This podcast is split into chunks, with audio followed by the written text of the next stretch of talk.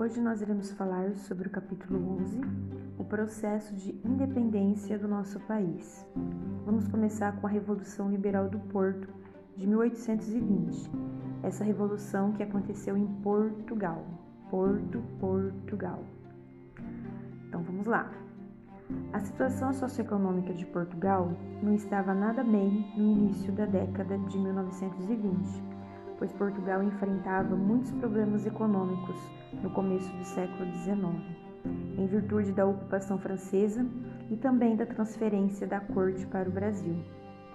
Com a derrota de Napoleão Bonaparte, a burguesia portuguesa que estava prejudicada por causa da concorrência inglesa nos portos brasileiros, acreditando no retorno da família real e com isso a volta do pacto colonial.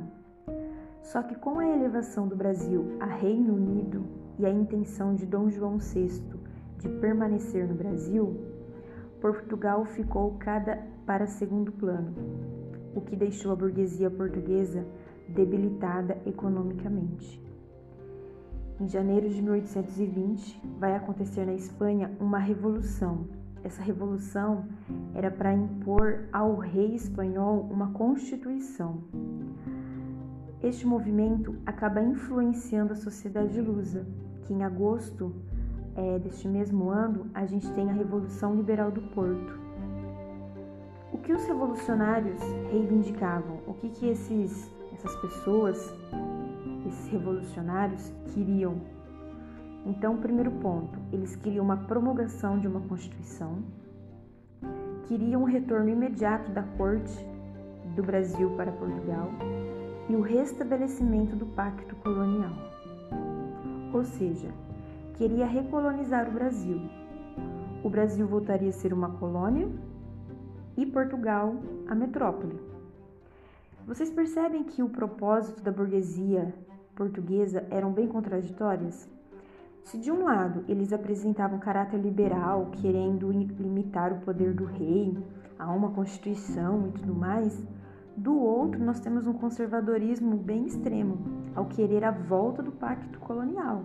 Então, se a gente quer a volta do pacto colonial, é, o Brasil continuaria sendo uma colônia e, Portugal voltaria a ser uma metrópole, né?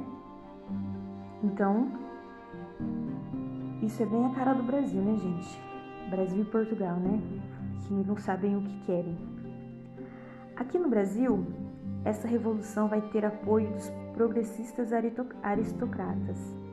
Eles tinham interesse em obter mais poder político, então por isso que eles vão acabar é, apoiando essa decisão.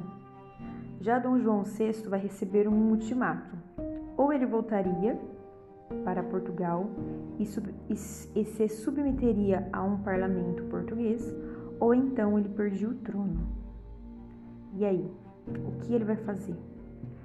Então, ele decide retornar a Lisboa, mas assina um decreto nomeando seu filho Pedro como príncipe regente do Brasil. Vejamos que a permanência do príncipe tornava a recolonização mais complicada. Agora começa a fomentar aqui no Brasil a separação entre Portugal e Brasil, ou seja, a independência do Brasil. E aí, o que será que esse povo vai querer? O que será que vai acontecer?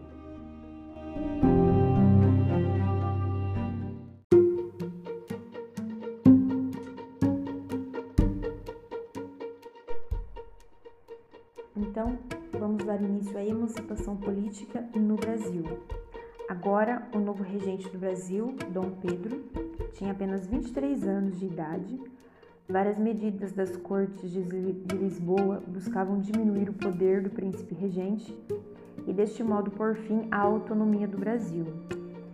A insistência das cortes para que Dom Pedro voltasse a Portugal despertou atitudes de resistência no Brasil. Então, no dia 9 de janeiro de 1822, foi entregue ao príncipe regente uma petição com 8 mil assinaturas solicitando que não abandonasse o Brasil.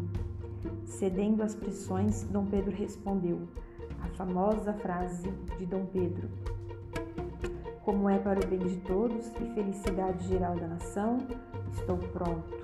Diga ao povo que fico. Esse foi o dia que a gente comemora o dia do fico. Isso, essa passagem foi mais um passo para a independência do nosso país. Em algumas províncias brasileiras, os partidários dos portugueses não prestigiavam o governo de Dom Pedro. O general Avilés, comandante do Rio de Janeiro e fiel às cortes, tentou obrigar o embarque do regente, mas foi frustrado pela mobilização dos brasileiros, que ocupava o campo de Santana e queria muito que Dom Pedro ficasse no Brasil. Os acontecimentos desencadeavam uma crise no governo e os ministros portugueses demitiram-se. Então o príncipe regente formou um novo ministério, sob a liderança de José Bonifácio e a princesa Isabel, Dona Leopoldina, que passaria a ser a regente durante a ausência do marido. No mês de maio, o governo brasileiro estabelecia que qualquer determinação vinda de Portugal só poderia ser acatada após a aprovação de Dom Pedro. Esse episódio que ficou conhecido como Cumpra-se.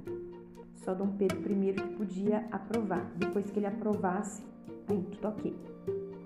E na Bahia desencadeava-se a luta entre tropas portuguesas e brasileiras. Em desespero, as cortes tomaram medidas bem radicais, como por exemplo, declararam ilegítima a Assembleia Constituinte reunida no Brasil, o governo do príncipe foi declarado ilegal e o príncipe deveria regressar imediatamente a Portugal. Diante da atitude da metrópole, o rompimento tornou-se inevitável. E então, no dia 7 de setembro de 1822, Dom Pedro se encontrava às margens do riacho Ipiranga, em São Paulo, quando recebeu os últimos decretos de Lisboa, um dos quais o transformava num simples governador sujeito às autoridades das cortes.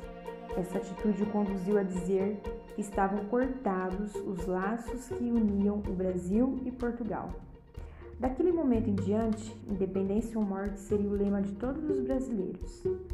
No dia 12 de outubro do mesmo ano, Dom Pedro foi aclamado como príncipe, como primeiro imperador do Brasil, com o título de Dom Pedro I, sendo coroado em 1 de dezembro de 1822.